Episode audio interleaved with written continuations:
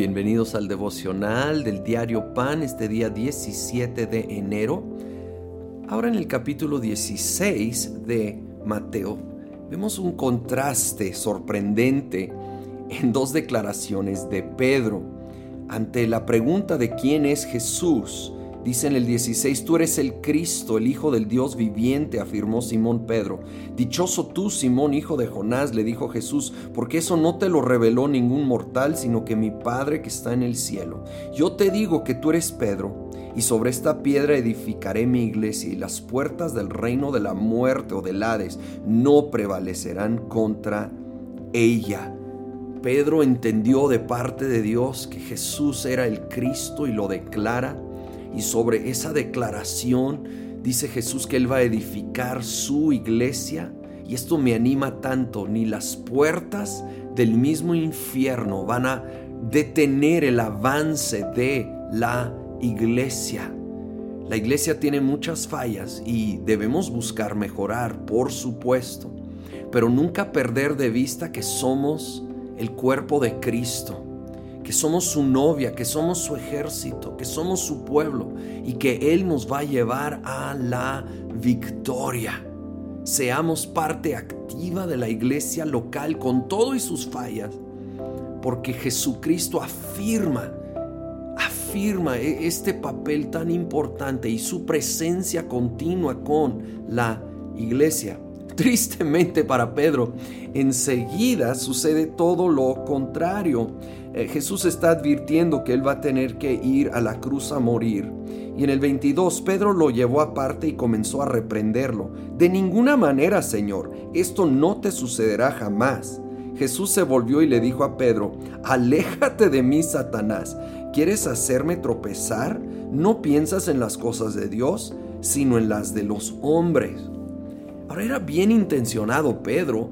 Él, no quería que Jesús sufriera pero no estaba pensando en los planes de Dios, sino en la de los hombres, que siempre busca algún atajo. Y ahora no escuchó de Dios, sino francamente del diablo, la manera que Jesús lo reprende. Nosotros necesitamos ser sensibles a que a veces lo que nosotros queremos no es la voluntad de Dios, aunque sea bien intencionado. La carne el ser humano naturalmente busca el atajo, lo fácil, evitar el, dolor, lo difícil. Pero a veces eso es parte del plan y propósito de Dios y es parte de un proceso que Él va a usar para el bien. De hecho, si seguimos leyendo, 24. Luego dijo Jesús a sus discípulos, si alguien quiere ser mi discípulo, tiene que negarse a sí mismo, tomar su cruz y seguirme. Porque el que quiera salvar su vida la perderá, pero el que pierda su vida por mi causa la encontrará. Si queremos realmente seguir a Jesucristo, tenemos que estar dispuestos a morir al yo, negarnos a nosotros mismos, a nuestros supuestos derechos, gustos, opiniones y poner a Dios y su voluntad primero. De eso se trata, negarse a sí mismo, tomar la cruz. No es en sí sacrificio por impresionar a Dios o ganar puntos. Es obediencia que cuando requiere sacrificio para obedecer, estamos dispuestos.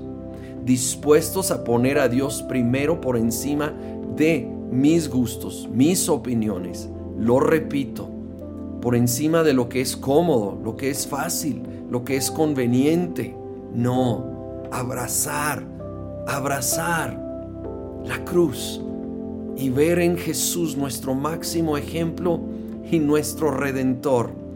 Y con Él, con Él, poder decir, estoy juntamente crucificado con Cristo Jesús y ya no vivo yo, sino vive Él. Señor, esto queremos, anhelamos, perdernos en ti, a lo nuestro, morir al yo, al ego, a mis deseos y supuestos derechos.